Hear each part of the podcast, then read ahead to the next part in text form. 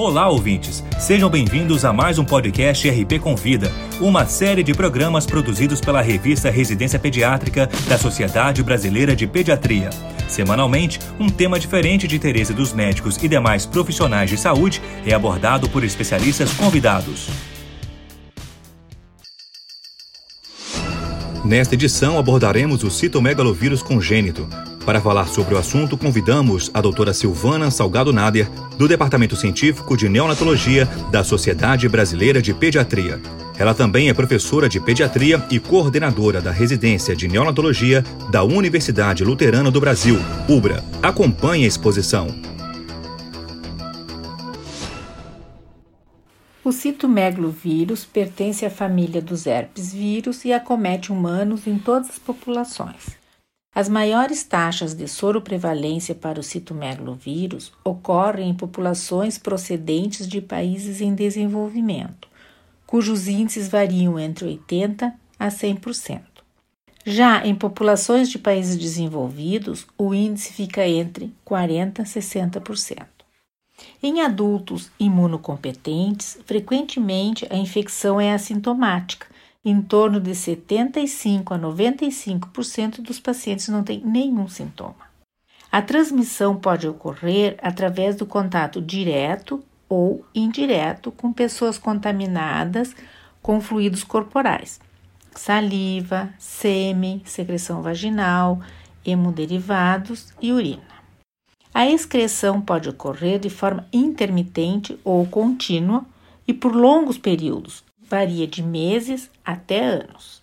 Em relação então à infecção na gravidez, a transmissão vertical pode ocorrer tanto intraútero quanto intraparto ou durante a amamentação. A infecção primária na gravidez, as principais fontes de infecção são atividade sexual e o contato com crianças pequenas. Assim, as mulheres com maior risco de se contaminar são as adolescentes e as mulheres que têm contato frequente com crianças pequenas, como em creches e mãe com filhos pequenos.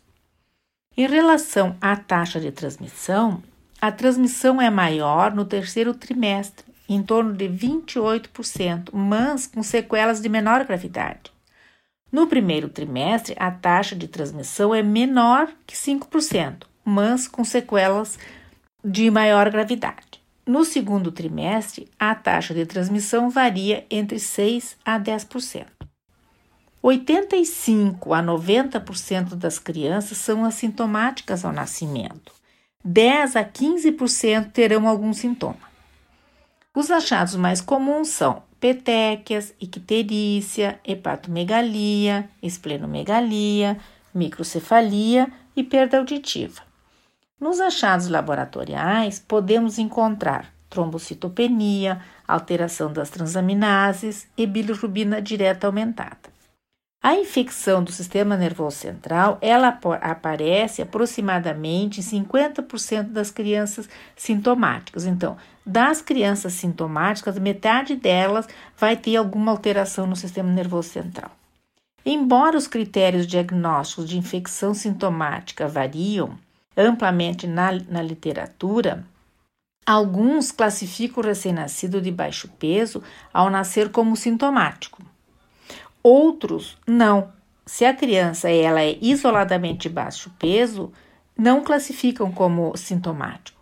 Já outros autores consideram o recém-nascido com perda auditiva neurosensorial isolada como assintomático. Os recém-nascidos prematuros, o quadro pode ser muito grave, com sintomas que podem ser semelhantes a uma sepsis, chamada de sepsis-like, os sintomas compreendem apneia, bradicardia, hepatosplenomegalia, hepatite, elevação das enzimas hepáticas, palidez, distensão abdominal, trombocitopenia ou até neutropenia. Bom, enquanto não se desenvolve uma vacina, então o que nós temos até o momento para prevenção é orientar as gestantes, fazer orientação para as gestantes. Então, orientar a não beijar na boca da criança ou próximo da, da boca, ela deve então orientar a beijar na testa ou na cabeça. Não colocar objetos na boca que tenham estado recentemente na boca da criança, como comida, talheres, copos, garrafas, escova de dentes, chupeta. Orientar a lavar cuidadosamente as mãos com água e sabão após alimentar a criança, trocar as fraldas e lavar o rosto da criança.